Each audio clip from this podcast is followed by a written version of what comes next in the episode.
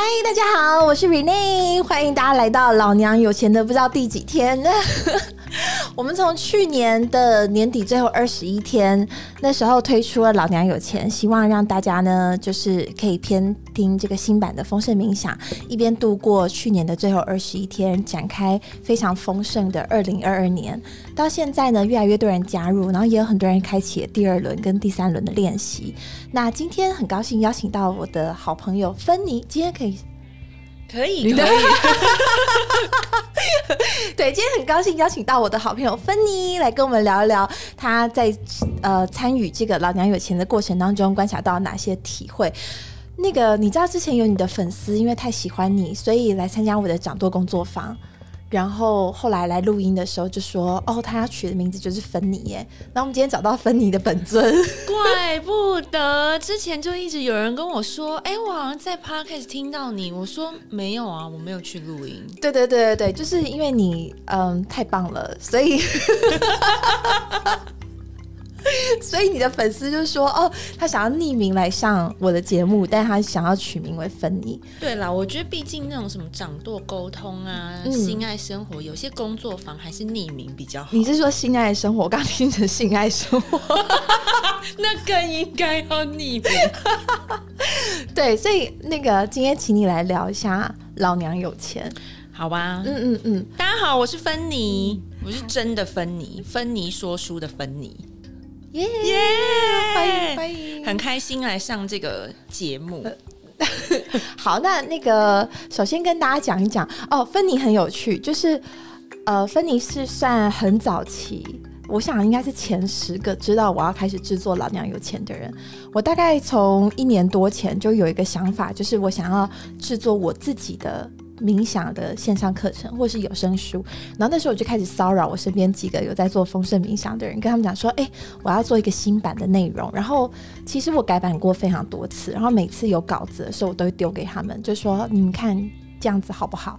然后那时候刚好就是我在伦敦吧，比较不方便录音，所以我其实本来想要。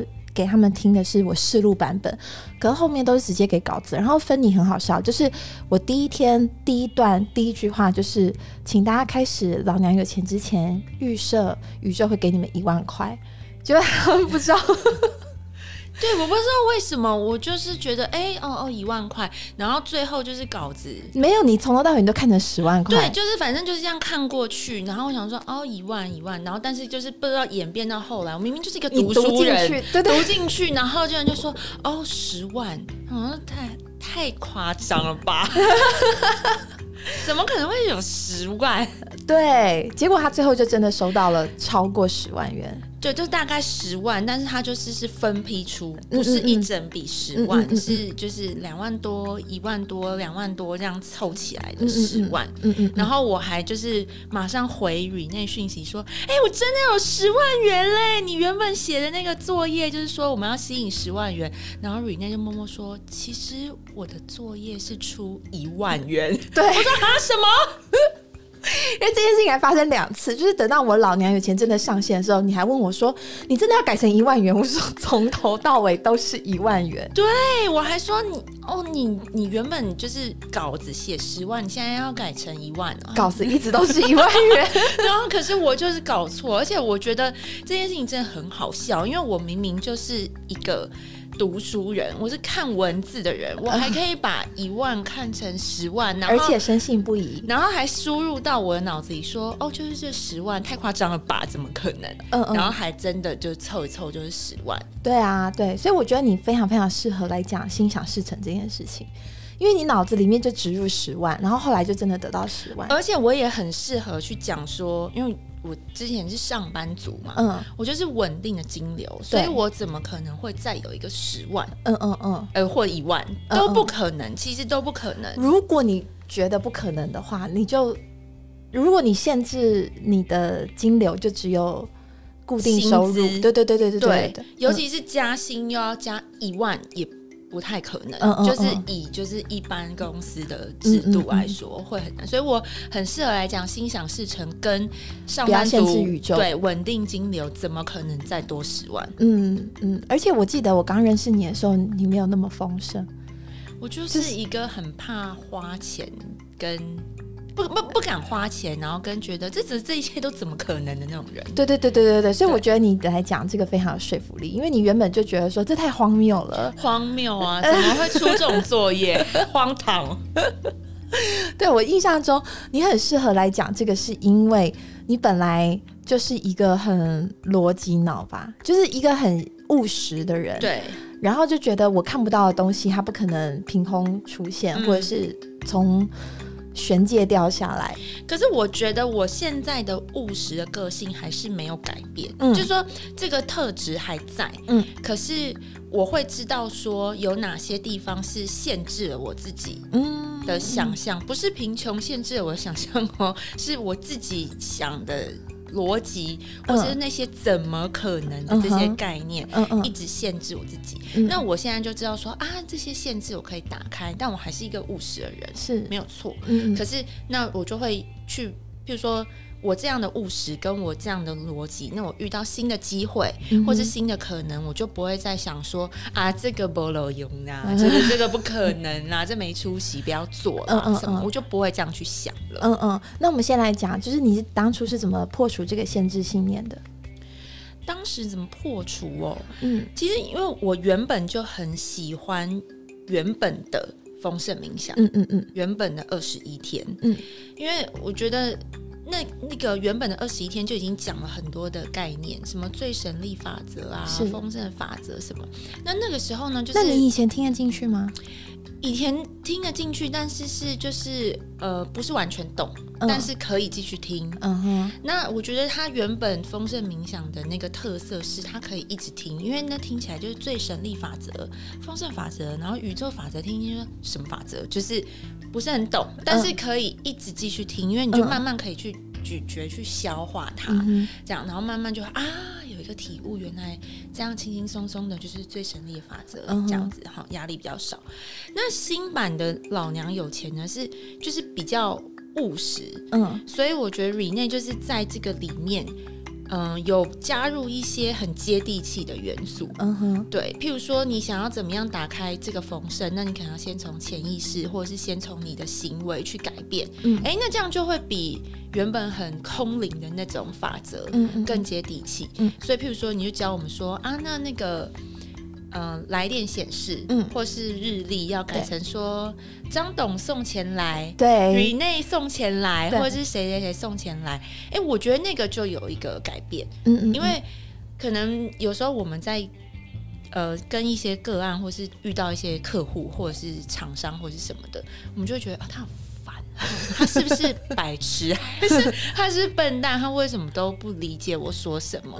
可是如果一旦我去想说，哦，是什么总经理送钱来，然后是什么跟财神爷有约这种，我就会觉得，哦，好啊，那我就换一个心情跟他谈谈看，然后就可以去破除我原本那种。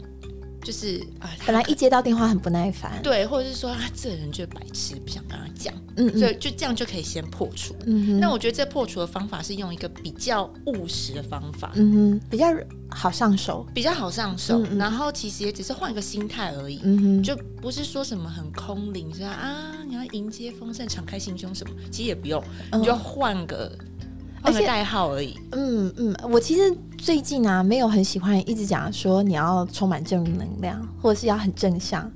所以我觉得有时候，如果呃你没有办法去接受说，如如果你没有办法去接纳说啊，对方他的执行力就是比你差一点，或者是他看到的格局就是没有你大，所以他会在一些鸡毛蒜皮的事情上面打转。如果你没有办法去接受这件事情，然后光是一直跟自己讲说。要忍耐，或者是我觉得那样反而会内伤。对对对对对对，而且你会憋很久之后，你会觉得靠，这宇宙根本就一点都不靠谱。嗯哼，嗯对对。但如果你发觉，就是他其实就是想要跟你合作，只是他不得要领。对。嗯，或者是说啊，那我可能没听清楚他真正的需求是什么。嗯哼，那那我就可以发挥我这超异能力啊，因为我本来就是一个可以听懂别人弦外之音的人。没错，那我就去发挥就好了。因为也许他需要帮忙。对对对对对。对，嗯，我觉得很多人话讲不清楚，其实都是需要翻译来帮忙。对，嗯，就是他可能像我自己最近碰到比较多，都是他想要做什么，可是他不好意思说，或者是他就是很难开口。那我觉得这时候就需要有一个人可以体谅他这一点，然后帮他说出来，说你要的是不是这个这个这个，然后就说对，这就也很像在跟小孩子讲话，叫破解冰山的那个道理。我觉得也是一样，因为我觉得像这样就是。你用一个身心灵的说法是说啊，你提高维度，然后你去帮忙他，嗯，然后你发挥你的能力去超意他，嗯嗯嗯。那以比较落实的说法，那就是萨提尔的冰山。对，所以其实我觉得说来说去都是一样的，嗯，就是根基是一样的，那只是说方法不同，那可能受众不同。那有些人很很务实，他很逻辑，他想要用冰山去拆解，那他就去那一套，嗯，那。我们就是啊，提高维度，然后看见看就是看见就是呃表面之外的东西，那我们就这一套，嗯嗯，可是，一样有办法解决问题，嗯嗯，对啊，而且我觉得，比如说像上班族，就是当你愿意比较有耐心去听别人讲话，然后当你比较有能力去解决问题，或者是当你比较擅长去找到资源的时候，其实加薪就不远啦，就是会让。同事、老板、主管会觉得说，看到你的价值，看到你的价值，然后跟啊这件事情派你去就很安心。嗯嗯嗯嗯嗯，对，就不会把事情搞砸。嗯，这样。所以我们在那个老娘有钱第二周，其实我自己啦，我觉得老娘有钱第二周，我就把重点都放在你怎么发挥你的价值。对，我就还蛮感谢发挥价值那一天的作业。嗯，因为有些人会觉得。就是像我啦，不要说有些人，就我本人 就很喜欢自我怀疑，嗯嗯，然后或者是说别人说我哪里有什么能力，我们从小就会被教育说啊还好啦，没有啦，对啊，就这样，对不对？然后或者是，可我跟你讲，小时候如果有人夸奖我说，有人当着我妈面前说你女儿好可爱，如果我妈说没有啦，我就心想说明明就有，对，可是我可能就不是这样的人，我可能就会是。我妈妈或者是谁称赞我的时候，我们就会不习惯说谢谢，接受这件事，可能就说啊还好啦，没有啦，过奖了，怎么那种客气？然后可能我妈回家还会再跟我说，还可以再更好，就是这样已经很棒，还可以再更好。那你就不会已经客气了，你妈还补刀？对，那你就不会觉得说你真的很好，我真的很好。那也不要小看这种叫做。美其名叫谦虚，嗯嗯，或者是客气，其实久了，我的潜意识包含表意识都已经是觉得说，嗯，还好啦，我真的没什么，嗯嗯嗯，讲那可是久了就会自我价值感很低落，然后就会自我怀疑，嗯嗯，所以当那个是第几天啊？第九天，嗯嗯，说要写出自己的价值的时候，我想说，我不知道我要写什么，哎，真的超夸张的，就是。你就是明明会行这么多，我还记得那时候你很卡，对，然后你卡了好几天，卡到就是你好像有在我们的对话群组里面问说，哎，我不会写作业，你们可以帮我写。对，我说第九天我不知道我要写什么，你们可以告诉我。然后，可是如果我这样子说出来，一些认识我的朋友就会觉得。你不要闹好不好？你明明就是，譬如说多才多才多艺啊，你就是全能发展呢，你怎么会写不出来？我就觉得我写不出来，所以我后来就硬写哦，我就写一些，我我现在在录音，我带我的笔记本，我就写说，哦，我可以读出弦外之音，我很会融会贯通，我会知道人家的，就是言下之意或是背后的意思是什么，很会诠释事情，然后我就写说啊，那我可能会。做一个我我可能会是一个很出色的 coordinator，嗯嗯，协调者，因为就是可能东讲东的，西讲西的，要整合在一起嘛，这样子。然后跟我写说啊，我有很多人生的体悟跟一些智慧，我是一个觉察力、顿悟力很高的人，嗯嗯嗯，这样子。然后跟我很自律，哦，因为我很会记账嘛，很自律，然后很幽默搞笑这样子，然后很会串联诠释。哎，我觉得光是一个自律又幽默搞笑的人，这两个组合就超难得的。对，然后我写完这些，自律的人超机车，对对，就可能很古板、很 严肃这样子。然后我也会化繁为简，很就会很会整合这样。然后我写完这些之后，我还问 Rene，然后跟那些群主说，这些东西到底干嘛？对，对我我 就在那时候好不容易写出来，就写出来说这些都没有用啊。对，对，还说这些很无用哎，我不知道这些可以做什么。我觉得超扯的，因为我对你的第一个印象就是那时候，呃，我的高中同学把你介绍给我嘛，然后呢，嗯，那时候你开粉砖了没？我有点忘记，但我反正我看你的第一篇文章是你在讲绘本怎么应用到生活里面，然后那时候呢，你第一篇文章是你带你儿子把一些小车车放到制冰机里面，然后就变成小车车化石。啊，恐龙，对对对，化石啊，恐龙化石，对。然后所以呢，他就弄了一大堆冰块，冰块里面都有恐龙，然后就带他儿子到浴缸里面说：“你就敲。”然后敲的过程当中，妈妈就约莫得到十五分钟的空闲。对。然后敲完之后呢，还可以顺便解释水的三态。没错，没错，没错，就是水的结冰变固态，然后液态水，对，跟气态水这样。就顺便讲。对。然后我就觉得说超强的，而且那时候你儿子好像才三四岁吧。那个时候，那一篇，对，嗯嗯嗯，就是现在开心果的年纪，我到现在我还没有带开心果做过这样的事情，所以我就 我那时候就印象非常深刻，是这些东西都家里就有，你不用再额外买教具，然后搞下来呢，一趟大概可以花掉半个下午。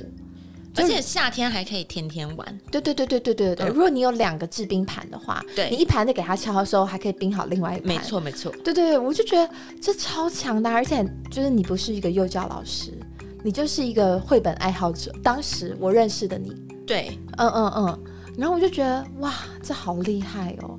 所以你在我心目中的地位非常非常高，这样子就可以高，只是一个恐龙的冰而已，这很高啊，因为。因为你你一定不会只做恐龙化石而已。对，因为我我很喜欢就是创意手作这些，可是我不是去追求那种精美的人。对，我是那种神来。你知道很多妈妈她必须要绘本加上手作套装，她才知道怎么利用这个绘本去带小孩做一个活动。就如果今天这个绘本没有额外再卖一个教案的话，我在讲的有些妈妈就是我。就也不是别人，就是我。就是如果他没有一个 set 给我的话，我绘本就是绘本。我很我很会讲故事，我很会读故事，但我就是读故事。可是像我，我就会是神来一笔一个创意，我就马上就可以想到，比如说机器人的绘本，我马上就觉得，哦，那我一些纸板跟双脚钉钉在一起，机器人手脚就会动，这样，然后我就是马上，然后我就，哎，我们读完这，我们来做这个就可以立刻这样。因为我的求学生涯里面，我没有上过美劳课啊。对，所以这种东西对我来讲非常非常难。我我就是从小学一年级开始，隔天要画画，我前一天晚上就先哭。我哭久了之后，我妈就跟我弟讲说：“你帮姐姐画一张画，让她明天带去。”所以，我美劳课就是我就是在看我自己的故事书。可是我看很多课外书是在美劳课的时候，然后反正临上课钟声、下课钟声一响，我就把我弟的画交出去。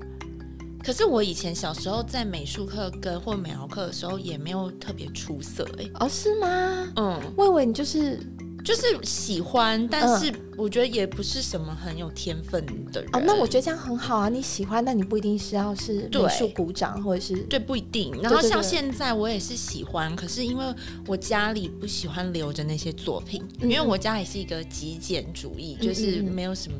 垃圾，不好意思说我的作品是垃圾，是就是我喜欢留着太多这些东西，所以我喜欢开课教小朋友，教亲子课，就是我材料都有给你东西，我带你带回家，嗯，对，顺便清库，然后你也很开心，对，这样子，那但我可以教你，我喜欢做，因为我会去设计嘛，有些灵感，然后带我的小孩试做，但是那这些东西你就带走，这样，嗯嗯嗯，但我觉得你既然会这些，你一定也很会。比如说专案发想啊，专案执行啊，跟专案协调，对，就是后来才就是这透过这个作业，我才去想说啊，那其实这样子我在职场里面，我就是一个整合者职能的人。然后后来 HR 还真的请我去录。一场就是整合者，因为在职场里面，有些是策略家，对，有些是嗯 执行很厉害的人，嗯，然后有些是整合者，有些是什么者什么者这种不同的职能，然后 HR 还真的就是找我去录一个整合者的节目，是啊，所以你看，你之前都不知道吗？我不知道啊 我突然觉得，我突然觉得我功德无量，我不知道啊，我真的不知道。所以你已经在职场混了十几年有了吧？对，十出头年。哇塞！然后你不知道自己是一个 coordinator，是一个可以去协调别人的人，不知道。就说事情来了，我会去去做，然后发现你。A、B、C 三个人搞不定，然后我就会去搞定他们，然后会分别问 A 说：“哎，那你觉得是怎么样？”B，那你觉得呢？C，你觉得怎么样？那我们来开一个会，我们把这些东西整合起来，然后协调，可能各有让步这样。这些会我会去开，然后会议机会给他们，然后 next step 下一步，然后会去执行。但是我不知道这个叫整合者哦。嗯，然后，但但是导致就是之后职场就是他们有问题的时候就会来问，对，他说那他是怎么这样？那他是怎么样？那我现在怎么办？嗯，我想说关我屁事。对，然后我就还是去去解决，可是我不知道说哦，这是一个才能，这是这是，而且你想想看，如果组织里面少了你这样子的人，那三个人就会变成三头马车，然后。或者各说各话，然后或是悬在那边。对对对对对对对所以你在职场上就解决了很多悬案啊，有一些了。嗯嗯嗯，对，嗯，很棒。那你发现了自己的才能之后，你有没有发觉，比如说路比较宽广啦，或是你就比较找到你的利己点，你知道怎么从哪边去施力？应该说，写下这些价值真的有呃。因为我是手写嘛，白纸黑字这样写下来，就真的有看见这些能力，嗯嗯，然后以及肯定自己有这样子的价值，嗯，就是终于又看见，不是就只有看见而已哦，你还要去肯定、去接纳自己就是这样子的能力。嗯，那我觉得呢，我反而比较不会去想说，我不会一直像以前一样去纠结说，哎，可是我好像没有一个某种硬实力。怎么办？譬如说你是很会翻译，然后可能有些人是很会做研发好了，或者有些人很会写程式，或是有些人很会沟通还是什么，那他们可能就是有一个焦点。那我以前就会觉得说，我为什么都没有一个焦点？嗯。所以以前我可能会很执着这件事，然后就会觉得说啊，我真是一个很无能的人。这样。哇塞！但是现在就变成哦，看见接纳说啊，我就是一个也许。没有一个非常聚焦，可是这些我触类旁通，我是会的。那至于说职涯有没有更宽广，我觉得这个我就还在探索中，因为我就会不是很确定说，哎，那哪边需要这样子的位置，需要这样子的人才，管理跟领导啊？对，可能可能是那这样子的话，我就要去。就是重新去想说啊，那职业上可能是这样的发展，嗯，或者是说啊，那有哪些位置是可以考虑的，嗯，这样，嗯嗯嗯，哦，我觉得我觉得这个体会很好。我前一阵子才在 Girls in Tech 就我服务的义工组织里面讲，说我前一阵子听了一个演讲，嗯，也不是前一阵子，这这个讲者的演讲五年前我就听了，然后我最近又听到他比较新的演讲，他还他的观念我一直非常喜欢，他就是说。你去看，呃，为什么中高阶主管里面女生的比例这么少？然后为什么？对对，他讲说，你你有有些产业，你一看就觉得不合理，比如说教育，好，就是说教育，你去看各各个大学，不管在哪一个国家、哪一个语言、哪一个社会哦，就是你以台湾来讲，比如说从事教育的大学生大概是九比一，对不对？你会去念？教育的，或者说你在师大校园里面看到的性别比例，就是就女生居多，对对对对对。可是好，那这些人投身于教育现场，为什么三十年后男校长比女校长多那么多？哦，这根本不合理啊，对不对？如果当初念教育的男大生是这么的少，怎么会过了三十年之后校长就？几乎是男生，以及现在在台面上那些有名的老师是男老师居多吗？对对对对对对对，学术圈也是这样嘛。那那发生什么事？对对，那不不管啊，就是说教育现场就是校长主任是男生居多，然后教育部里面的高阶主管也是男生居多，然后学术圈里面有持续在进行研究的也是男生居多。他是说怎么会这样呢？所以他就是开始从事呃。中低阶女性往中高阶爬的一个辅导吗？对对对，一一个类似 mentorship program，就是对，就是一个辅导一个导师计划。然后呢，他观察到，他发现女生会做事之后，很爱只做事。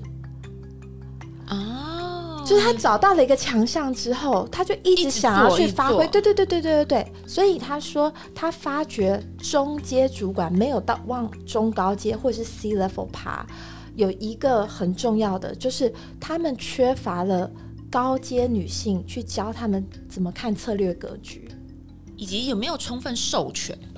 有些可能会觉得说啊，这些东西交给你有点不放心，那不然我自己来做好了。那你就会一直被困在这个没错，你就会你就会一直擅长做事。对，嗯。可是当你很擅长做事的时候，其实你的眼界会被局限住，或者是因为你太擅长做事，你舍不得让比较不擅长的人来历练。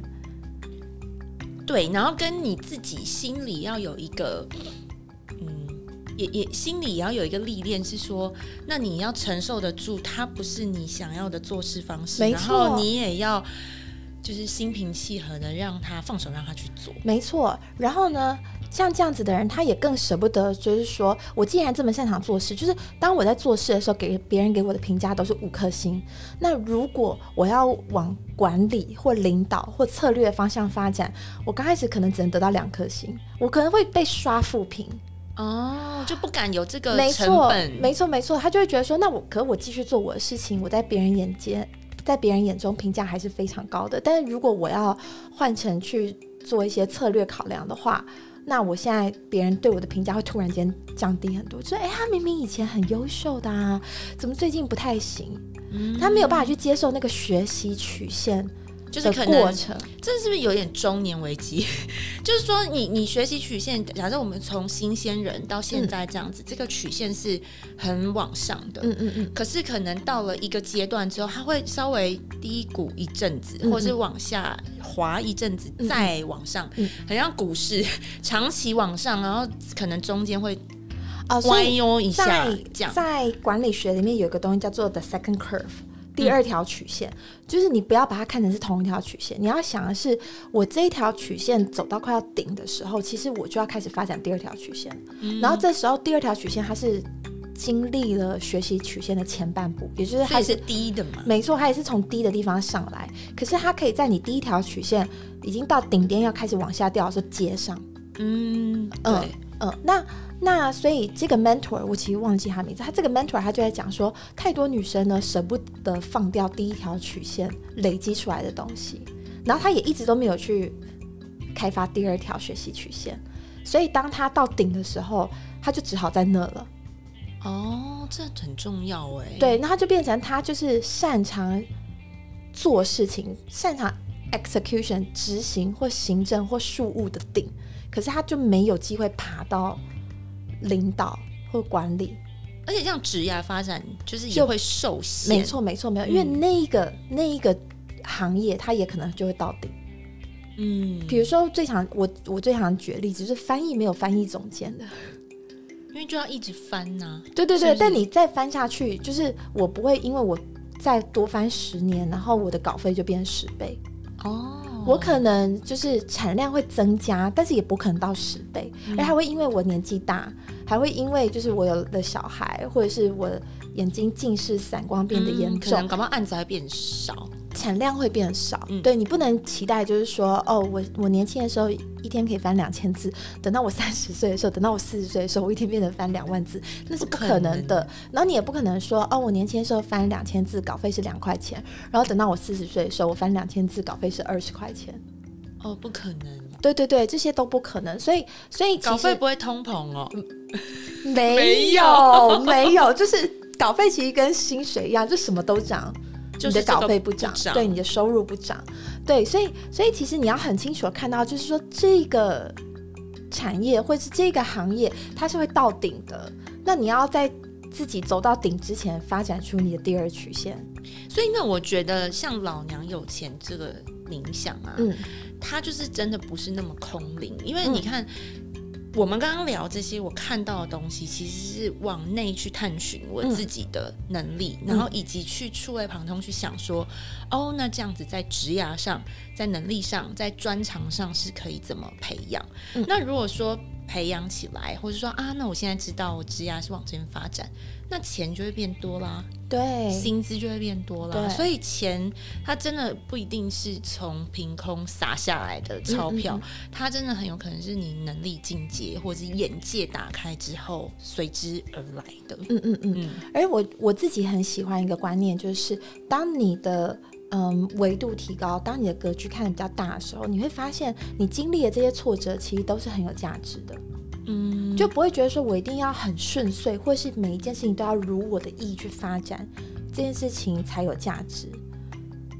这就跟我前几天分享的那个绘本很像啊，他那本绘本叫做《禁止黑暗的国王》。嗯，对，那他就是很怕黑，所以他全。全国家的人，他都让他说，就是每天都要灯火通明这样子。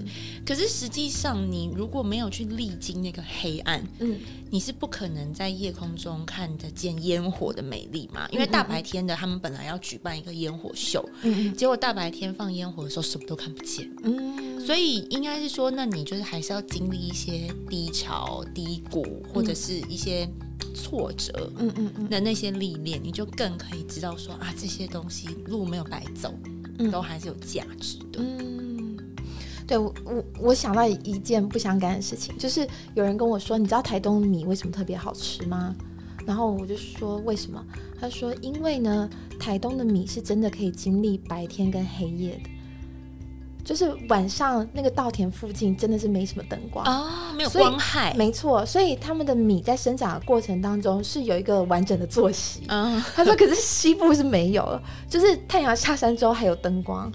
嗯，所以西部的米基本上是过劳体质长大。对，就是一直就是褪黑激素不发发分泌不好。没错，没错，没错。所以我觉得，我觉得，嗯，当你可以看到，就是嗯，职场顺的时候。是哪些因素造成的？然后当然你就可以整理出一个方程式跟大家说嘛，就是哦，你需要有这样子的训练啦，你需要有这样的资源啊，干嘛？可是如果你也可以看到职场不顺的时候，哦，给了你什么样子的体会，然后你去哪里找资源，你去哪里找到支持，嗯，然后来教大家说，哦，其实你在不顺的时候，你还可以做其他的事情，韬光养晦，干嘛的？嗯，所以那这样子一来，你的人生不管怎么走，你都是很有价值的，你的价值感就不会低落，然后你就也会知道你要怎么帮别人创造价值。嗯，以及就是在低谷的时候，我觉得更是一个自我探索，跟你看见你自己内心的一个很好的机会。嗯，对，因为当你很顺遂的时候啊，其实你做什么都顺，你就会觉得说啊，这样我真的是。很轻松，我真的是很棒，对对对。可是你真正的那个价值到底是什么？搞不好你没有想过。嗯，对对，我觉得哦，你刚刚讲中年危机，其实很多人是这样，就是他在一个大公司很有资源，然后做什么专案都很容易、很轻松，结果等到中年要离开这个职场、离开这些光环的时候，才会发现说，哎，我一个人到底叫不叫得动这么多人？来做事，嗯，究竟以前的人是看着我公司的这些光环，还是真的想要和我一起来做这些专案？或是以前那些人是不是其实也就为了五斗米折腰，反正就是只是一个工作，对对，就当然听你的就好了，对对。所以我觉得久了啊，就是你自己，嗯，你的自身就像个人 IP 嘛，你个人品牌就是你自己的价值，其实还是要回归到你的品性，嗯。你的品格，对，那这个才是跟着你一辈子的，嗯，就是信用啦，啊，对，就是你个人。我突然觉得老娘有钱，我们讲了好多东西哦。就是应该说，你要再去延伸的话，其实很多东西可以讲。嗯嗯嗯嗯，对，我们在老娘有钱里面有提到信用这件事情，就是呃，你的价值，或者是说别人愿意给你多少钱。其实取决于你过去所累积的信用，所以如果你是一个长期以来都敬业乐业的人，嗯，那其实你所帮自己累积的信用是非常好的。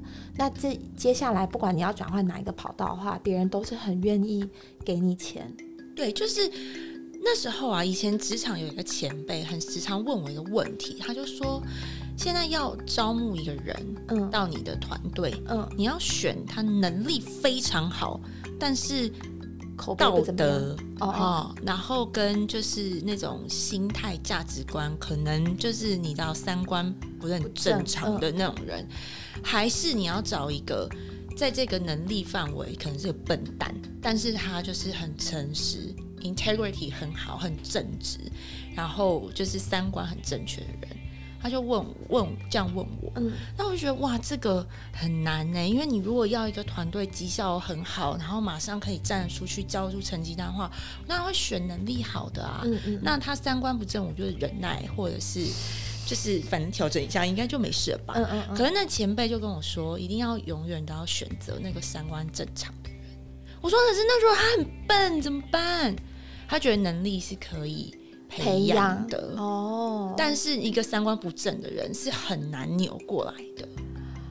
呃，他是这样子讲。对啦，你我原则上认同，但我觉得人生不用这么非黑即白，对对对，不用这么二元。可能只是说拿这个来跟我讨论说，那其实一个人的价值，他的品性还是很重要，很重要。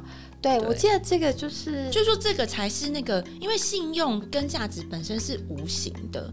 所以就说，当我相信你，因为譬如说，我相信你。那虽然这个领域，假设我们今天要招募这个团队，我要从你从财务的领域，然后你要跨到行销好了，好。那可是我看中的是你这个人真的 integrity 很好，然后你很诚实，你很善良，你学习能力也强。当然，笨蛋是一个就是浮夸的举例。嗯嗯。那这样我就会相信你学得起来，然后跟你不会把案子搞坏掉。嗯嗯嗯嗯。我记得 Jeff Bezos 吧，就是 Amazon 的创办人，他有一年去大学演讲，题目就是 "It's better to be kind than to be smart"，其实就是在讲这件事情。他就是说，当你有选择的时候，永远选择好心，当一个好心的人，而不是当一个聪明或精明的人。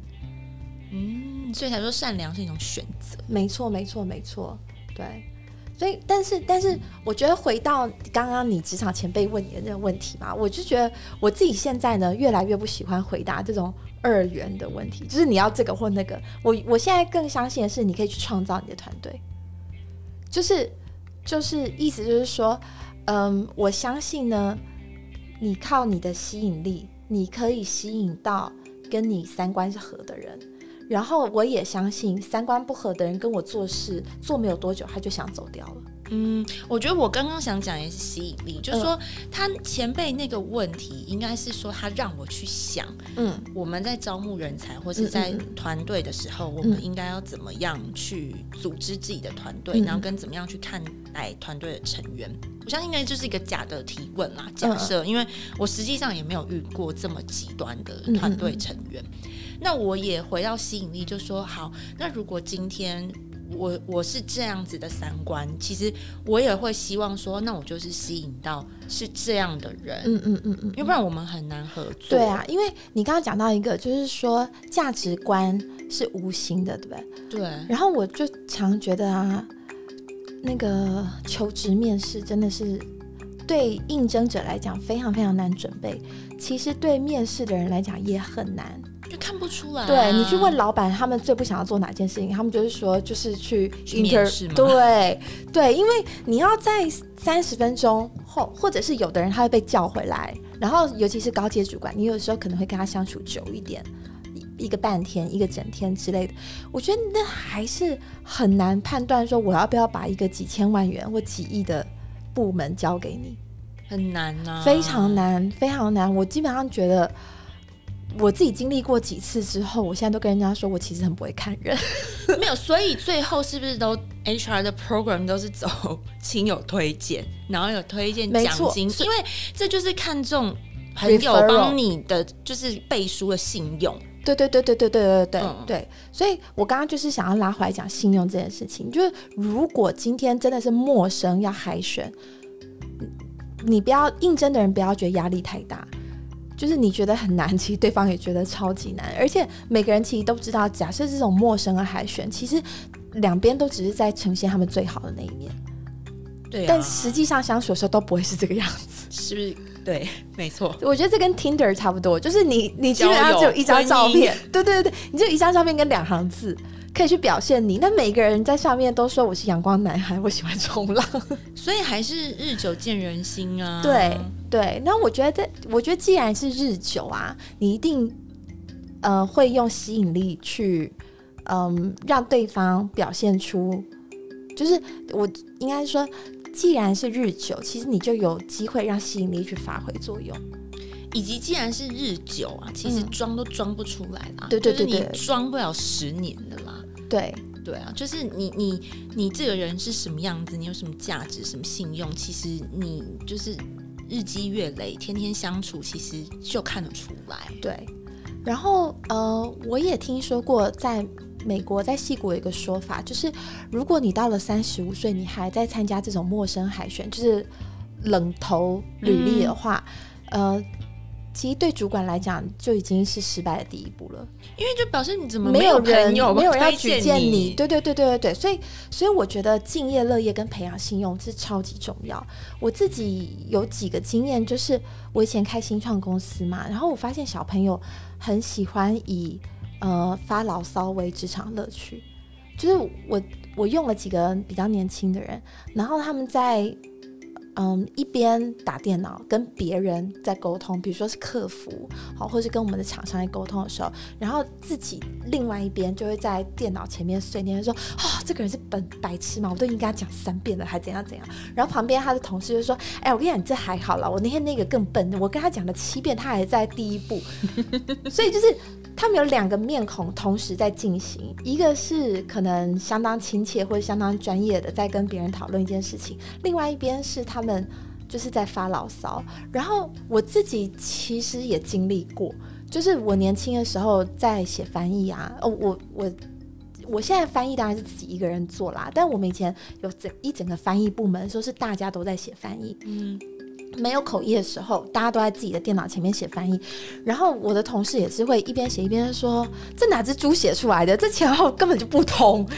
”然后，然后另外一个人就说：“对啊，他们每次一个稿子自己花了三个礼拜写，然后叫我们花三个小时把它翻出来，这有道理吗？”就是其实我们也是很喜欢一边工作一边靠背，就是我觉得这蛮正常的吧。呃，但我觉得，我觉得就是如果你靠北出来，最后是好的，那我也觉得是好的。就是你发发牢骚也就算了。就是我觉得舒有时候是舒压啦。对对对对对，舒压。对，可是如果你靠北到最后，就变成养成一个嗯受害者思维。哦，对，那就不要。对，然后这件事情其实大家都会怕。就是你的同事其实也会很怕你，每次接了一个案子就开始散发，因为会觉得你很负面。没错，没错。然后，呃，自然的，你的工作以后有人举荐你的机会就少了。所以我觉得啊，我写下来那个价值，幽默感还是很重要。就是当你在发牢骚的时候，你是用一种幽默，然后你每次在骂人的时候，同事都笑到笑倒那种，他们就觉得哇，菲你好有趣哦，然后就不会觉得说这样是一个负能量的发散哦，就会觉得说啊，有一种就是同温取暖，就是说哦，我也觉得他很烦，或是他很笨，还是什么的，嗯嗯，但是。就是，但是这个不会，就是对我来说，我觉得它不至于去吸引一直就是这么负面的人事物来。他反而是说啊，幽默，我们觉得啊这样笑一笑，把它化解掉。嗯嗯，这样子就是兵来将挡，水来土掩。这样，嗯嗯。哦，我觉得化解非常重要，因为有的人他是呃抱怨抱怨到最后，他就会说他们都这样啦。嗯嗯，或者说啊，这系统就这样啦，就。就是他抱怨到最后，他看不出这件事情有什么解法。对，所以我觉得还是可以抱怨。对，可是那你就是抒发完了之后，就想说，好，那我们现在怎么来对他？我们怎么帮，或是说我们怎么帮他？嗯嗯嗯嗯，对。所以我是自从发现敬业乐业很重要之后，其实我就不太会在接到稿子之后去靠背写的那个人了。然后就是我后来换一个做法，就是我拿到这个稿子，我觉得真的很难翻下去，或者是有一些逻辑上面的谬误的时候，我会打电话给承办人，我会问他说：“那个你可不可以给我十五分钟的时间？我想跟你讨论一下，你这一段到底要表达什么？哦，先去厘清。对对对对对对对，然后、然后就协助他，嗯，换句话说，或者是协助他重写，或者是我哦，他们会愿意重写或者有的时候我没有没有，有的时候我就会说，要不然这样子，你把你要讲的跟我说，我在英文里面这样写好不好？就你中文不动，那就就你就算了，你的事。但是嗯英文我想要对我自己写出来的英文负责，所以我就会说，那要不然我英文用这种方式把它处理掉，可以吗？嗯那或者是我也会去跟人家讲，我其实以前最讨厌翻的是简报，嗯，就是因为中文简报真的就是一页会塞到两百字。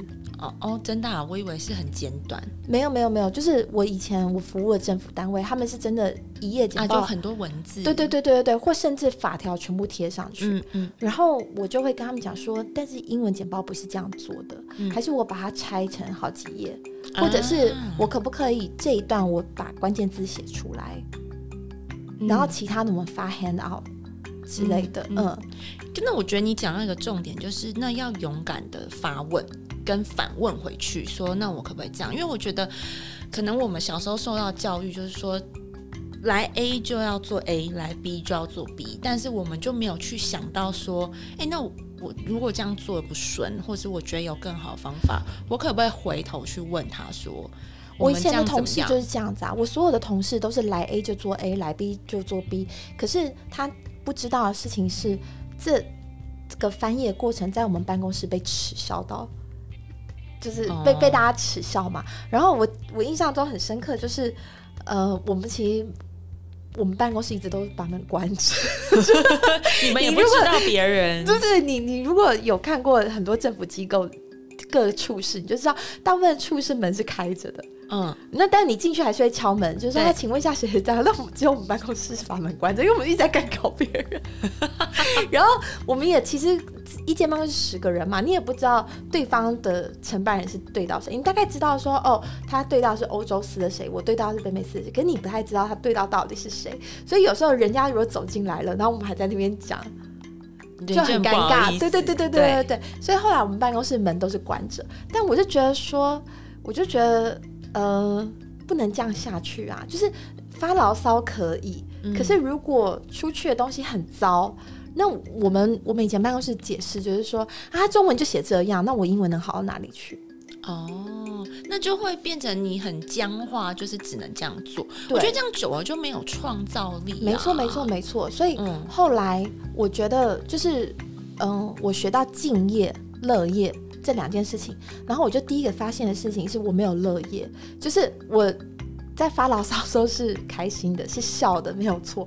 可是其实那是一种苦中作乐，就是对啊，我还是觉得说，我我很不喜欢翻很八股的东西，很官腔的东西。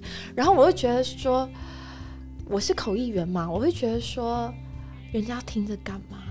尤其比如说国外的议员飞了几十个小时的飞机过来，然后还时差都还没调完，然后要在那边听我们长官宣导政令，我觉得很无聊。就是你干嘛要把自己的政策讲给人家听呢？就今天人家来不就是要来交流、要来讨论的吗？啊，对对政策就发稿子就好了吧？对对对，或者你就印手册，其实他们每、每个人赠品袋里面也都有这些手册，啊他们根本就不会看呐、所以我就觉得说，你干嘛要就是做这样子的事情呢？对，然后这时候我就会去问承办人说，我们何苦把人家叫过来听政令宣导呢？然后承办人就会说，哦，其实是因为什么什么什么什么一些原因或是一些理由。或是很多人就会很喜欢讲说以前都是这样，哦，对对对对对对，那我就觉得。以前啊，我在职场上如果有说以前就是这样的话，我有一个主管就会跟我说，把以前都忘了。哦 这主管很好，嗯，然后所以后来换我当主管的时候，如果也有团队来跟我讲说，可是以前都这样，我也会跟他说，把以前都忘了，哇塞。因为那以前就是包袱，哦，对呀、对呀、对呀、对呀、然后你嗯。就会扼杀你的创造力、你的想象力跟你解决问题的能力，因为你就没有办法跳脱，没有办法 out of box。嗯嗯嗯嗯。嗯嗯，你说以前那些人都跟着 Box 埋了，就是忘了，而且还有一次在场上很好笑，就是我跟一个团队，嗯，就是相处的还不错。那后来我转团队，就是就是呃换工作职务，可是呢，原本那个团队的那些同事，就是一直还是。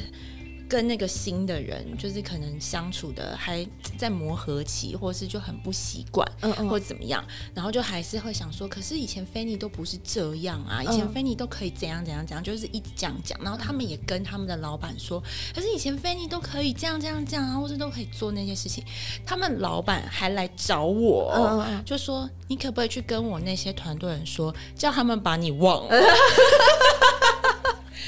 好的坏的，你其实都可以忘，因为你只有这样子，你才可以跳脱你的过去。对哦，哇塞，很棒哎，嗯嗯，就是大家还缅怀你，对，但是是老板来说，你会叫他把你忘了。嗯嗯嗯，他说现在就是没有 Fanny，，现在就是跟新人。你快回去跟大家说，你们把我给忘了吧。有啊，我还跟他们约吃饭，就说，哎，你们老板跟我说。叫你们把我忘了，然后他们还说不行，我们忘不掉。要不然就是自己要有 guts 再开出另外一条路啊。后面一定就有磨合啊，那可能就是他们初期的也是牢骚，也是抱怨。然后我只是刚好想到这些，就是啊，你在其实不一定是职场啦，就是你很多你人生的一些历练，你有些过去，你真的还是得把它就是。忘了，嗯嗯嗯，对你，你讲到一个，就是我后来啊，我现在翻译社，如果有人要拿新闻稿给我翻的话，我其实会开两个价码，一个是你中文新闻稿已经写好，叫我翻英文新闻稿；，另外是你中文的 keyword 给我，我直接写一篇英文新闻稿。啊，你其实就是我跳脱，没错没错，就是我过去工作的经验。就是如果你已经有一个中文简报，因为通常是这样子，就是我们的官员写中文简报其实写超久，然后他们在写这超久的时候，他有太多的包袱，太多的条条框框，就是说以前的人都是放这么多字进去的，然后以前的人都是这个样子，所以他中文简报，他第一他花非常多时间，可能人家就是呃四月一号就要来台湾开会了，然后他就一直拖拖拖拖到三月二十五号才把中文简报给我，然后。他写了可能一百八十页，然后我只有五天的时间可以把它一页都还有一两百字的那一种。那这是一种，就是我们会去靠北他，然后你也会一直去跟他抱怨，就说你们每次太晚给我们，然后你的字又那么多，然后又也不见得就会解决，就不见得会早点给你。对对对对，那另外一种做法是，呃，你直接告诉我你中文的纲要是什么，我同步跟你一起写。那这样子是后面这个价码比较贵吧？吗？没有没有，我在后面比较便宜哦。我想要训练客户，因为你想要让他，我其实是抬高了，我其实是抬高了逐字翻译的价码。我想要训练，就是教育市场。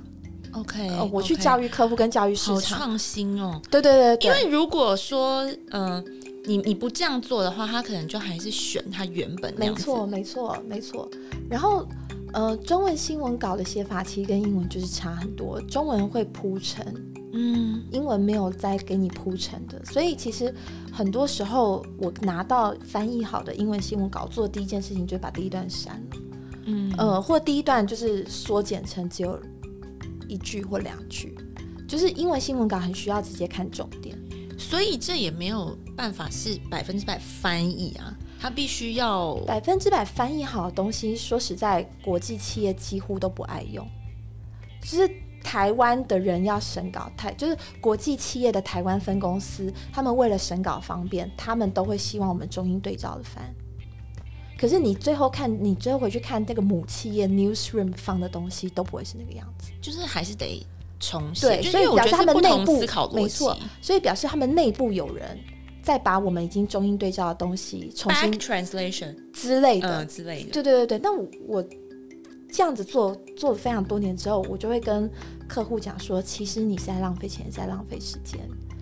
你你去你去看，就是说你可能是新来的，但你回去看你们母公司的网站 newsroom 里面放的新闻稿，跟你前任留给你这些发案之后得到的新闻稿是不是同一份？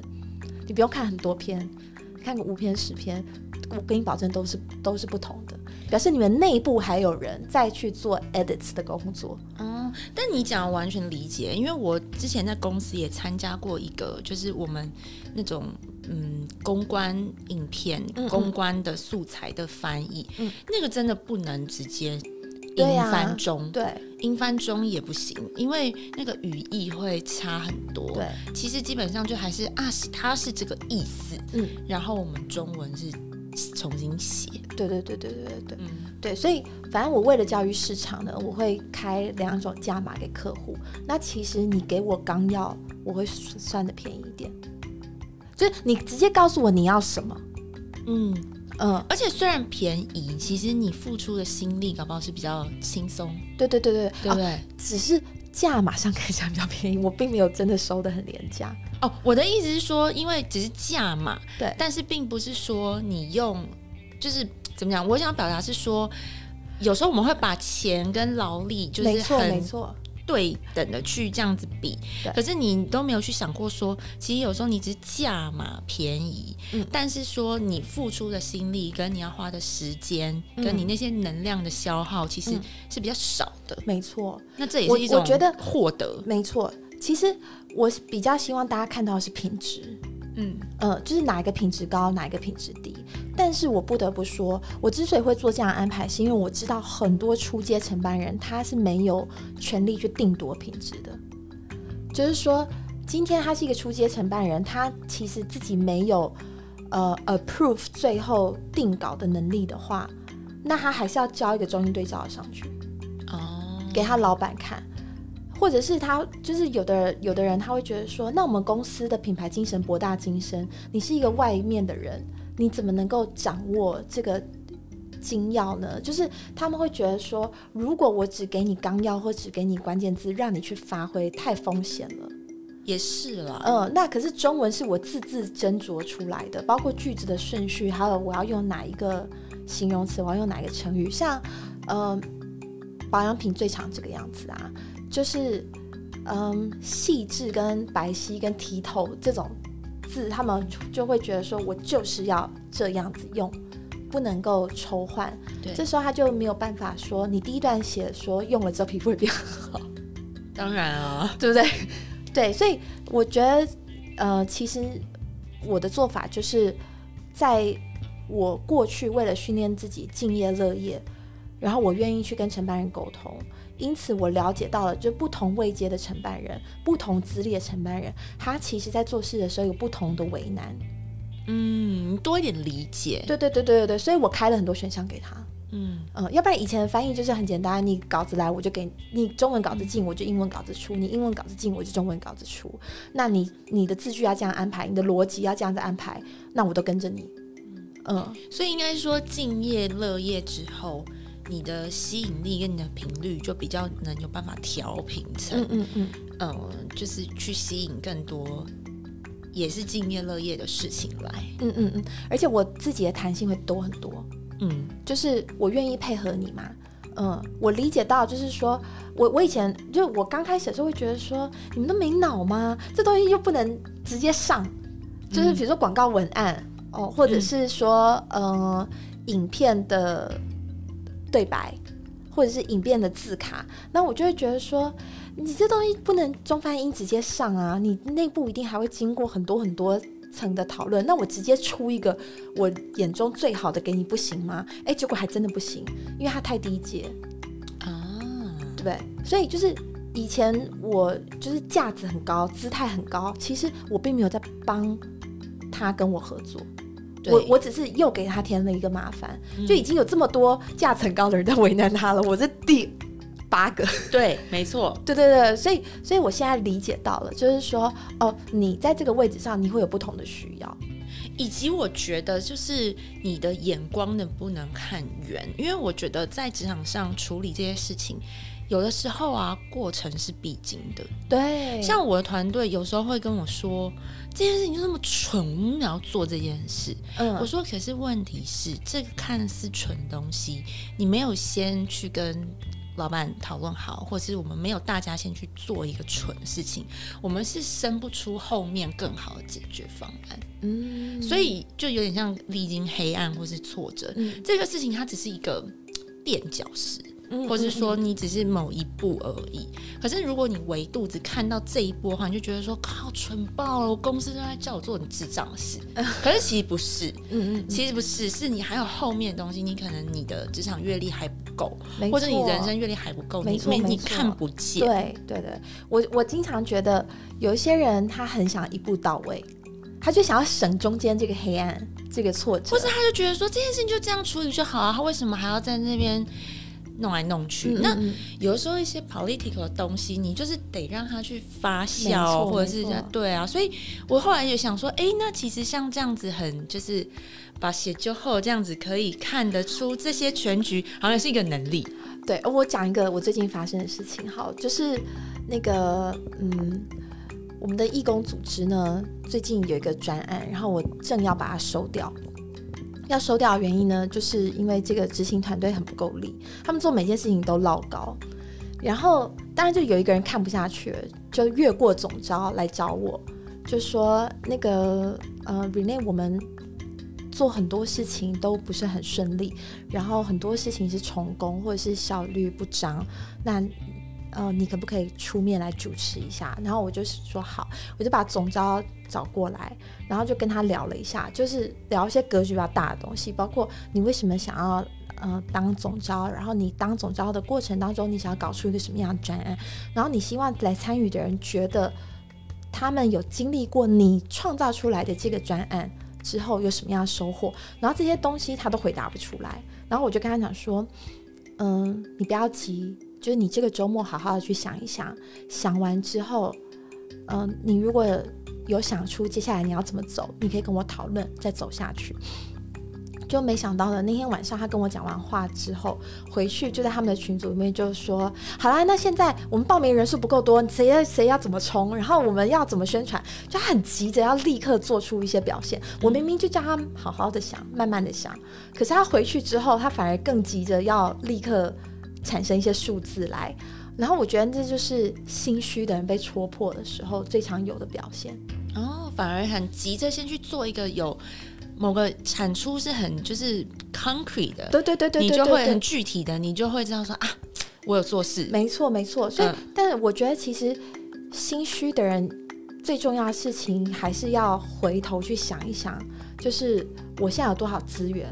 我可以做到哪些？我资源不足，我要怎么往外求？就不，就是说我资源不足，我要怎么样去寻求帮助？帮助，对对对对。可是往往这些心虚人被戳破的时候，他就更不愿意去寻求帮助。他会觉得说，寻求帮助就表示我承认我不足。哦，所以我才说，就是那你你要看见你自己，你要接纳你自己。其实这一步，我们讲来讲去，其实没有那么容易耶。对，然后结果很好笑的是，那个廖北啊，就是 他就昨天就传了一个讯息给我说，Rene，你到底什么时候要跟大家开一个会，然后跟大家讲说这个专案你要喊停了？嗯，然后我就想说，这是我的决定啊，然后我就回我就回讯息给那个小女生，我就说怎么了吗？发生什么事情？在急什么？我说我会善后，我就是会出来收拾啊。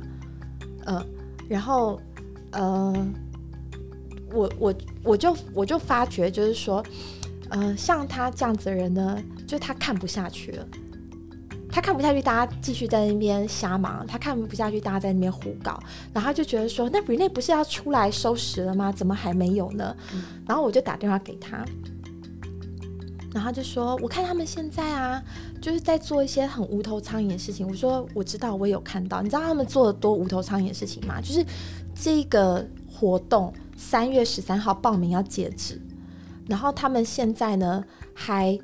没有办法进到很多社团去宣传啊，对，又来不及了。对，就有一个女生就说：“哎，我发现哦，有一个问题，就是有些社团你进去是要申请的，那如果没有人审核的话，我就进不去，我就没有办法进去贴文喽。”然后我看应该再早一点，对我看了肚子就一把火，我就觉得说，我给你们一年的时间，你们这一年都没有进去卧底，都没有进去跟大家聊天，没有进去跟大家交流，然后只剩不到八天。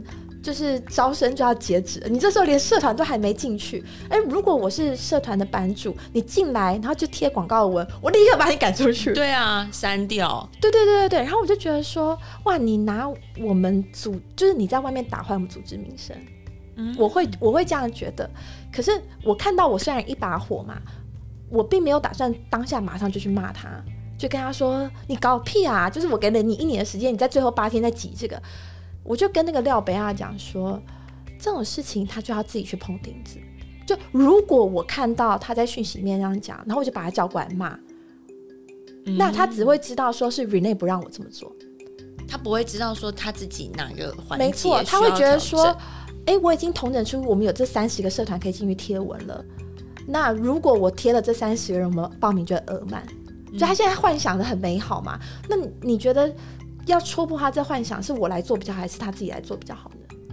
通常都是自己啊。对啊，对啊，对啊。所以，即便我不喜欢他用这种方式打坏我们组织的名声，我还是觉得我想让你去试试看。就是在八天报名就要截止了，我就看，我就看你这种就是呃急如星火的方式，可以生出几个报名来。可是，这真的就是要在上位者忍得住哦。对啊。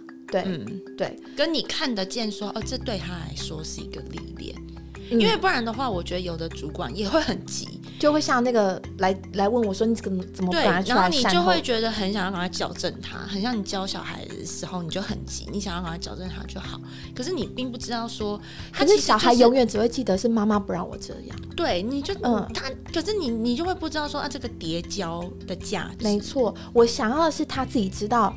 社群宣传真的不能这样搞，而不是 Rene 不让我去社群宣传，或者是说 Rene 说社群宣传不能这样搞。对对对对，因为这样就没有那种很深刻的。没错，没错，没错，嗯，没错，对啊。所以我觉得，呃，有的人他很急，或者他觉得这件事情很蠢，或者是他觉得说明明就有一步到位的方法，你怎么还不出手？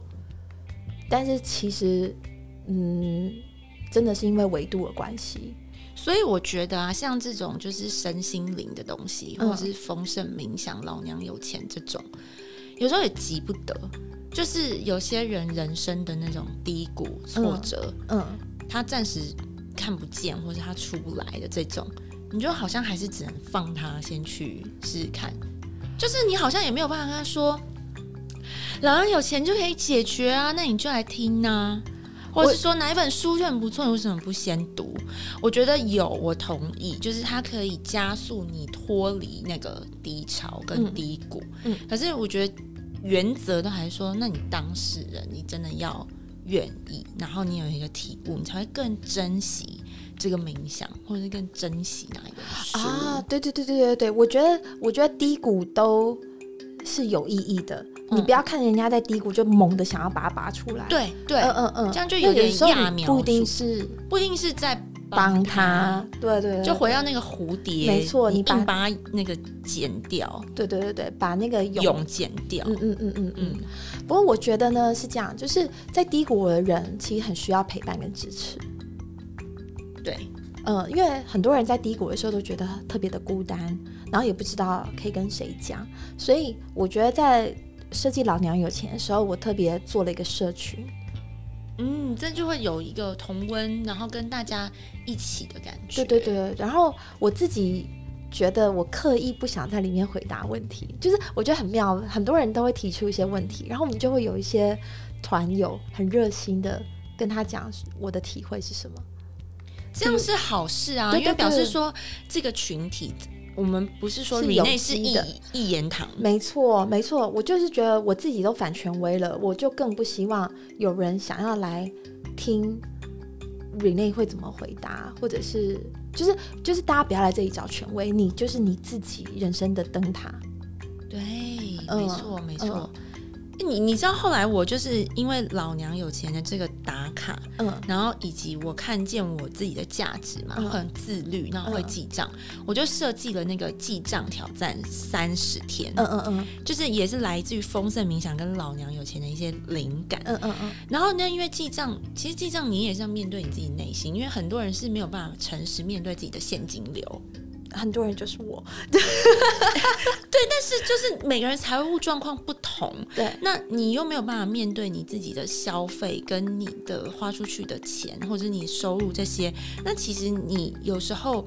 你如果收入真的很多，然后你消费也没有很夸张的话，那你可能生活过去。嗯，可是如果说你已经是在一个失衡失衡的边缘的时候，你又没有办法正视你自己的话，或是正视你的现金流，其实我觉得就会很可怕，就基本上财务安全的堡垒就会垮掉。嗯，所以我才觉得说，哦，那这样既然这样的话，那我应该要把这些丰盛的思维，然后老娘有钱的一些就是。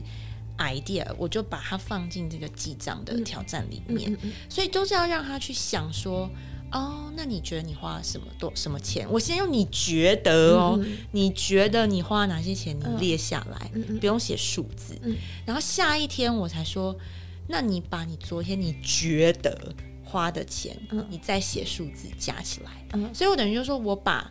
那种你就是那种幻想跟务实的东西结合在一起，然后他们就会啊，原来我是这样子哦，然后或者是说啊，原来我负担这么多，我这么有能力哦，或者原来我花这么多钱这么恐怖，我应该要面对我的理财，或是面对我财务的漏洞，然后这些他们写下来的时候，我就也不会一封一封回，嗯嗯，因为我就是觉得说。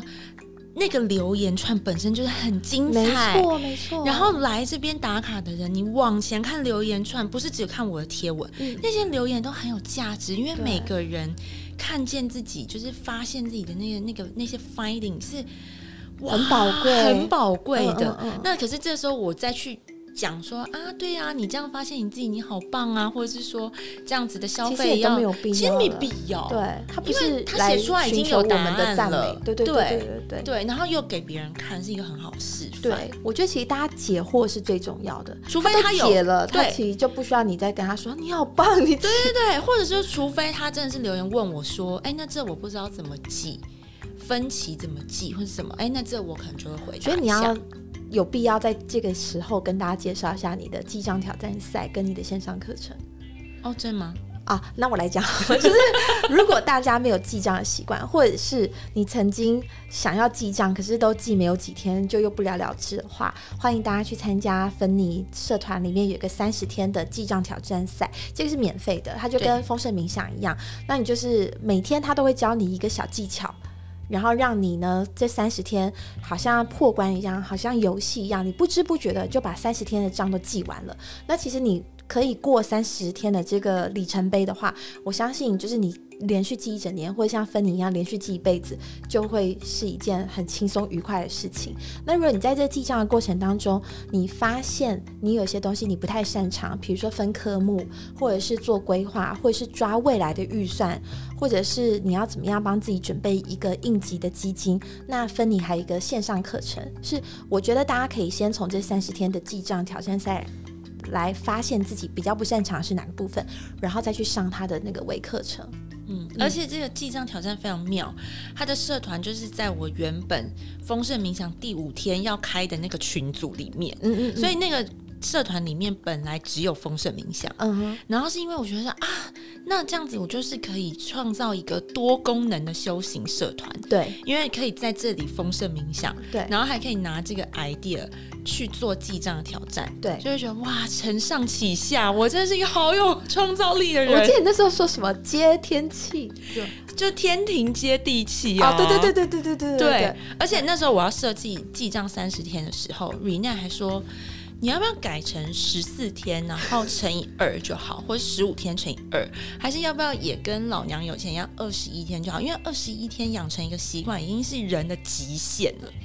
我说不行，我说不行，记账就是要以月为单位，所以是要一个月，所以顶多就是三十天，对，没有二十一天、十五天这种选项。对，所以所以像我提出这种建议，就是因为我外行，因为我没记过账，所以如果你只比如说只有二十一天的话，你可能就错过了缴学费的那一天，对啊，呃，或者是缴房租的发那一天。薪水然后乱花的那一天。对对对对对对对对，所以他的记账挑战三十天是有道理的。所以那时候他跟我说就是有点想要劝退我的时候，我就说不我没有要劝行，退你啦，就是三十天呢，是你看哦，当我找到我自己的价值跟我内在力量的时候，就很坚持，我一定有办法设计三十天都不一样的挑战，没错没错，让你继续记账。对对对对对对，所以我觉得很棒，因为丰盛冥想在讲的是你的金钱观嘛，然后你的记账挑战赛就是让大家实际看到你跟金钱的关系，你们是怎么来来去去。对，以及你实际上会有数字，对对对对所以我还，所以我才说我务实的那个。那个那个特质没有变，我只是把它发挥在这边，嗯所以我就可以把记账变很好玩。哎、而且老实说，还真的有很多那种记账失败很多次的人，真的都成功了。我觉得很棒，我我我也我到现在还没有成功过，但是但是我的 World Schooling 一定会照你的方法记。对，嗯嗯嗯嗯，没错，因为你要让我们知道你到底我花了多花少多少钱。对对对，你如果不记，我们就没有办法盘算，我们可不可以这样做？没错，对，对啊，所以我觉得很棒，而且还有一个很棒的事情就是，嗯，你看我那个丰盛冥想跟老娘有钱，很多人在要打卡不打卡之间犹豫，就是不确定自己到底要透露多少嘛，嗯，所以芬妮的记账挑战赛呢，没有一天是要你写出你花了多少钱，可写可不写。对对对，所以我故意设计了，就是今天的挑战，譬如说只是下载 APP，你分享 APP，然后但是呢，你也可以写你今天花多少钱。所以其实蛮多人我记得你有的是，你不一定要讲你今天总共花了多少钱，这对是你今天哪一笔你愿意跟大家分享，或者是你只写说，那我只是去吃什么餐厅，你可以不用写钱。所以我的挑战是，你可以自己弹性的。没错没错，那也有人真的就有每天写说我今天花多少，嗯但是如果你无聊的话，你真的可以把它加起来，你就知道说哇，一个月花那么多钱，但是根本就是没有人会做这么无聊的事，嗯嗯，因为你要找到三十天的留言跟那个同一个人还要加总，本来就没有人会做这些事。对啊，而且我觉得大家想要参加挑战赛，其实都是想要更了解自己。对，没有在看别人。没错，就是自己跟钱的关系，自己的财务状况。嗯，对，然后顶多是看别人的体悟，但是没有要去看别人花多少钱。对啊，因为那个对你自己也没没有帮帮助嗯嗯，对，所以欢迎大家去参加这个记账挑战赛，然后很有趣哦。对啊，嗯，然后我觉得如果你是呃有一边收听老娘有钱的话，应该就会每天记，然后每天对自己的金钱观有更多的体会，或者是一边记，然后一边就是我觉得记账，我自己不喜欢记账，是因为我以前觉得他很重视节流。那我就觉得很多钱是我省不下来，包括情绪性的消费，嗯我都觉得，呃，即便我把它记下来了，它并不能阻止我下次情绪性的消费，所以我不记。就是我以前不记是这样，但是我觉得配合老娘有钱的话，你是可以一边记录你的金钱的流向，一边去想你要怎么开源。嗯，嗯，以及有的时候你开源跟你找到钱，因为我我觉得不要把省，就是不要把省钱污名化，嗯因为有的时候你的消费是不必要的，嗯。是太多的。嗯。那如果你你透过记，你才会知道说，哎，那其实哪些是不必要的，或者嗯。下次可以再想一想的。那哪些是啊，我很快乐，我想要花的，嗯。那你就会更去感谢每一笔钱，然后跟你会知道说，哦，那这个钱它都有它的目的，嗯。钱就是你的好朋友嘛，嗯嗯你就会知道说，哦，那他也是很有价值的，他帮你解决了什么问题，他帮你创造什么价值。嗯那你对钱，你就不会像以前一样，就是说，哦，我不敢面对我花钱，嗯或是哦，我不敢面对我自己，或是什么，你就会对钱更敞开心胸。嗯嗯嗯嗯嗯嗯，好哦。那你在进行了老娘有钱之后，还有没有什么体会想要跟大家聊一聊？我的体会就是。嗯，有些人可能就是装睡叫不醒吧。就是当我想要推推，比如说我推丰盛冥想，或是推老娘有钱，嗯有些那种接收器关闭的那些人，嗯嗯嗯真的是听不进去我讲的任何好，什么样的人让你会想要推荐老娘有钱？就是那种卡关卡很久的人，哦，然后跟就是讲这些什么宇宙啊、丰盛，他们讲那个 t a 的那种人，嗯嗯嗯，那我就会推荐，因为我就会觉得说，哎，那这个已经每一次都解释很清楚，比如说哪一天，对，没有那么玄，没有那么空灵，已经解释很清楚什么是冥想，嗯。然后什么是呃吸引力法则？嗯，然后呃什么是你的创造力？然后什么跟金钱的关系？哎，甚至第一天是从整理钱包开始，购物时了吧？嗯嗯。那你如果都没有从这些小小的行为去慢慢一点一滴改变的话，其实你就享受不到你这种复利的效果。嗯嗯嗯。对，因为改变其实不可能就是一夜之间的嘛，是要慢慢的。所以像那种卡关卡很久。很麻瓜，然后讲不听的那种，我就会推荐。嗯，可是后来这样子慢慢我也会学到说，哎，我会推，可是我不会强求，因为当你真的不愿意的时候，其实我这样也不是帮你。嗯嗯。我前几天收到一个留言，然后就有一个人就问啊，就被你批的那个，就是他就问我说，一万。许愿一万元业外收入，请你定义业外收入。这我就很生气啊！你是没看过我文章吗？我都十万了，嗯，业外收入很多，嗯，对发票，对发票捡到钱，捡到钱 然后或者是你就是。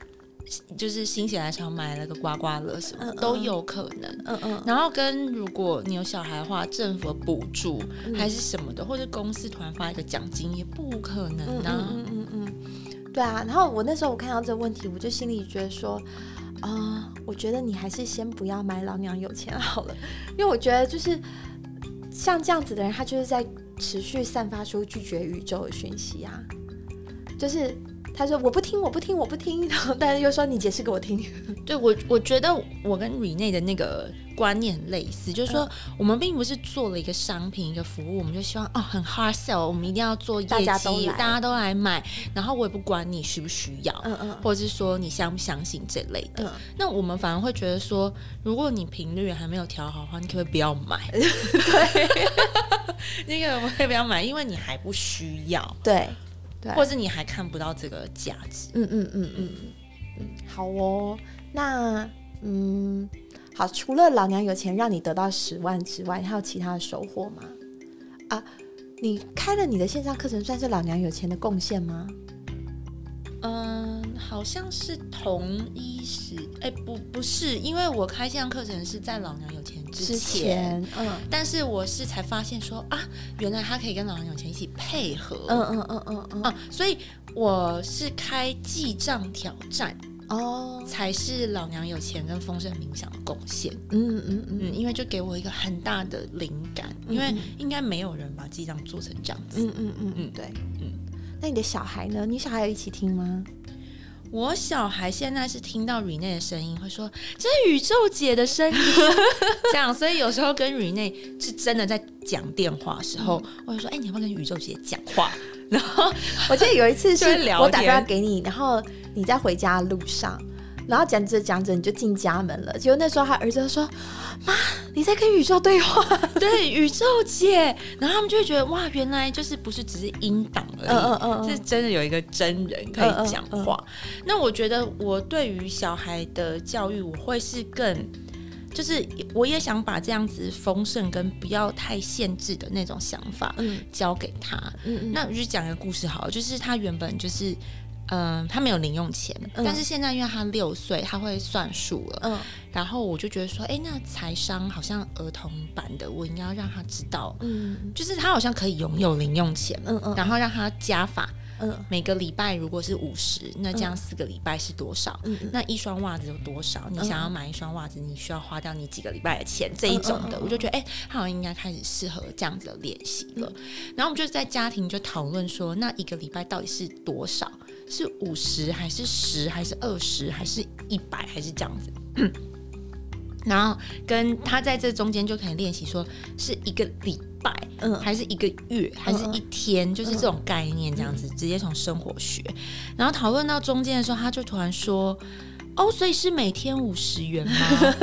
然后我老公就说：“才不是嘞，哪有天天拿钱这么好的事？”嗯，然后我就说：“哎，你不能这样跟他讲哦。”我说：“什么叫做哪有天天拿钱这么好的事？说不定就是有天天拿钱这么好的事。你不可以限制他钱只能一个礼拜来一次，或是只能月薪只能一个月来一次。我说你不要这样去限制他，因为你这样会。”搞乱他潜意识这样子，然后我儿子就说：“哇，天天拿钱是一件很棒、很丰盛的事情，很快乐。”哎，我说棒，真不愧是我儿子，孺子可教。对，就是要这样子说。然后我老公在旁边就是有点震撼，因为他就会觉得说钱，他目睹了不同的潜意识。对，因为他就觉得说钱就是因为薪水约一个月来一次，然后。零用钱可能一个月发一次，或一个礼拜来一次，天天拿钱这是不可能的，所以我就一次破除他们父子。嗯，对，好棒哦！可是我也是，呃，老娘有钱之后，我才懂得说啊，那我在教小孩的时候，我就要去破除很多限制。嗯嗯嗯，那光零用钱这么小的一件事，我们就要告诉他说。哦，天天拿钱不是不可能的事，那只是我们决定一个礼拜发一次，嗯，但可讨论，对可商量，对，但是这这完全不一样，跟说一个礼拜就只能跟你一次这种是不一样观念，嗯嗯嗯。超棒的，嗯，好哦，希望你以后也可以开很多小孩财商的课，我也需要。对，然后搭配我的故事，对啊，所以我现在就把这些就是意识啊什么的，我讲故事的价值，现在就可以把它整理起来，发挥出来了。因为我就变成在传递绘本、传递故事的时候，我就不会去限制，就是说，这这个故事只能这样子，生气就是不好的，我不会这样教。嗯嗯嗯嗯嗯。那我们可能就说啊，那他生气了，然后他。传递出来，他怎么表达？那怎么样可以让他变好？嗯嗯嗯，对，那这样就是我独特的诠释能力，非常好。好，我很期待你来开理财故事屋。好，没问题，我的小孩就交给你了。好。哎，我在我有真认真在想，World Schooling 的时候，搞不好开心果会记账记得比我好，因为你知道吗？我以前用过一个 App 是扫。条码记账的，嗯嗯，我想要教他，对我想要教他，以后我买什么东西，他就是在收银台，就是说妈妈你也要扫一下，这是要从小学。你看像这样，我每个礼拜给我儿子五十，我也是要叫他在那个月历上，他先用写的，嗯，写五十，嗯，就是。也当做是我跟他对账，赢货两讫，我给你呢，你就要记，因为我觉得这个也是他以后他需要的一个能力跟观念。嗯嗯嗯嗯。嗯，对啊，好，所以呃，我自己教不会，我可以先把我儿子教会。对，没错没错，从小训练，对啊，效果更好。好哦，那今天谢谢你来，谢谢 Rene，拜拜。拜拜。